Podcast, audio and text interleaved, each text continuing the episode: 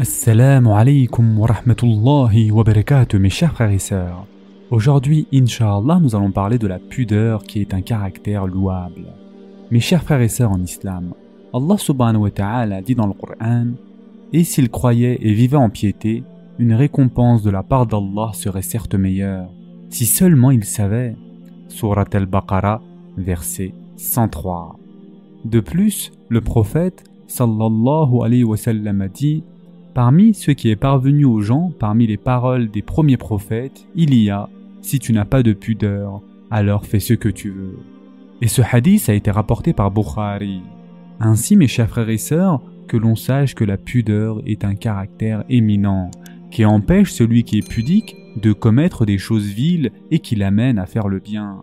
Celui de nos enfants ou de nos jeunes qui a de la pudeur, il convient de s'appuyer sur cette pudeur pour le corriger et l'éduquer, afin qu'il soit par la volonté d'Allah sur le bien et la bonne guidée, qu'il grandisse sain, posé, désirant les actes de mérite, se détournant des actes vils et de la vulgarité.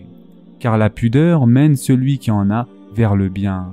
Pour cela, il a été dit à propos de la définition de la pudeur, c'est un caractère qui mène à délaisser ce qui est laid et à faire ce qui est beau. Le prophète, wa dans le hadith que nous venons de voir, a dit parmi ce qu'il est parvenu aux gens, c'est-à-dire dont ils ont pris connaissance et ont bien compris sa parole. Et ensuite le prophète wa a dit parmi les paroles des premiers prophètes, et il s'agit des prophètes anciens, antérieurs, dont la mission a précédé celle de notre prophète sallallahu alayhi wa sallam.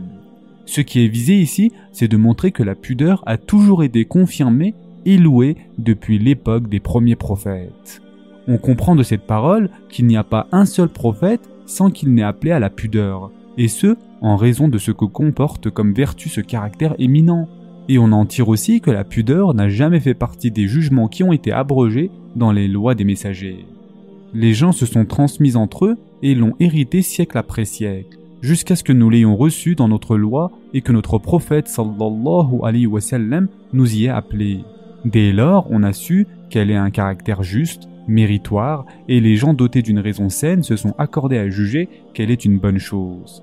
Quant à la suite du hadith, si tu n'éprouves pas de pudeur, alors fais ce que tu veux, c'est-à-dire que si tu n'as pas de pudeur, qu'est-ce qui t'empêche de faire ce qui est laid? Et donc, dans un sens, il n'y a plus aucune différence entre nous et les animaux lorsqu'il n'y a plus de pudeur. En effet, du moment que nous savons tous cela, nous déduisons du hadith la magnification du sujet de la pudeur et du bien qui découle de la pudeur. De plus, le prophète sallallahu alayhi wa sallam a aussi dit La pudeur n'amène que du bien. Et ce hadith a été rapporté par Bukhari.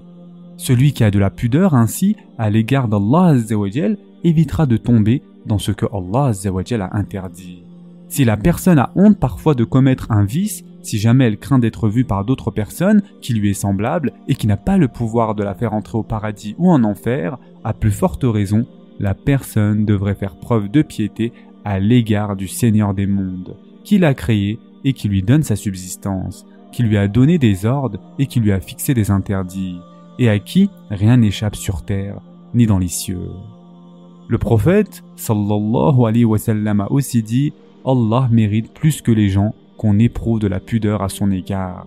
Et ce hadith a été rapporté par Bukhari.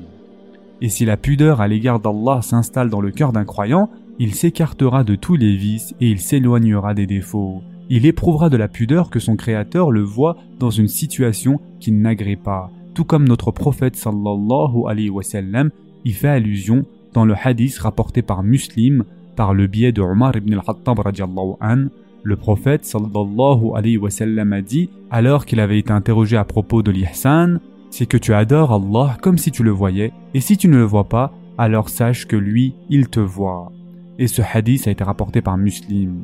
Et ce sens est également appuyé par un autre hadith rapporté par Tirmidhi dans lequel le prophète sallallahu alayhi wa a dit Faites preuve de pudeur à l'égard d'Allah, de la véritable pudeur. Les compagnons ont dit Ô messager d'Allah, mais nous avons de la pudeur et la louange est à Allah. Le prophète sallallahu alayhi wa sallam a dit à cela Ce n'est pas de cela dont il s'agit. Faire preuve de la véritable pudeur à l'égard d'Allah, c'est que tu préserves la tête et ce qu'elle contient, le ventre et ce qu'il contient, et que tu te souviennes de la mort et de la décomposition dans la terre. et celui qui recherche l'au-delà délaissera les parures du bas monde. Celui qui fait cela aura fait preuve de la véritable pudeur à l'égard d'Allah Mes chers frères et sœurs en islam, un jour le prophète sallallahu alayhi wa sallam est passé auprès d'un des hommes des Ansar qui reprenait un autre sur sa pudeur. Il l'incitait à délaisser une partie de sa pudeur. Alors, le prophète sallallahu alayhi wa sallam lui a dit Laisse-le, la pudeur est une manifestation de la foi, c'est-à-dire laisse-le avec ce bon caractère. Et ce hadith a été rapporté par Bukhari et Muslim. Et le prophète sallallahu alayhi wa sallam a fait l'éloge de Hashaj et il lui a dit Il y a en toi deux caractères que Allah a agréés. Et Hashaj lui a dit Quels sont-ils? Le prophète sallallahu alayhi wa sallam lui a répondu L'indulgence et la pudeur. Et ce hadith a été rapporté par Bukhari. Mes chers frères et sœurs en islam, maintenant que nous savons tout cela et les mérites de la pudeur, que l'on sache que tout cela n'a rien à voir avec la timidité qui amène à délaisser un devoir ou à commettre un péché. De plus, mes chers frères et sœurs, il est important de comprendre qu'il ne convient pas à la personne de délaisser ce que Allah lui a ordonné de faire sous prétexte de pudeur. Beaucoup de compagnons illustres étaient connus pour leur pudeur, mais leur pudeur ne les a pas empêchés d'atteindre les hauts degrés, de rechercher le bien et d'ordonner le bien, d'interdire le mal, comme l'émir des croyants, Osman ibn Affan radiallahu Le messager d'Allah sallallahu alayhi wa sallam a dit Comment n'éprouverais-je pas de la pudeur à l'égard d'un homme devant qui les anges ressentent de la pudeur? Et ce hadith, mes chers frères et sœurs, a été rapporté par Muslim.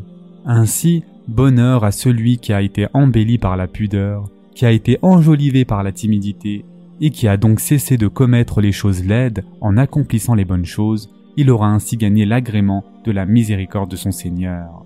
Ce sera tout pour aujourd'hui. En attendant, prenez soin de vous mes chers frères et sœurs, et à très prochainement, Inch'Allah.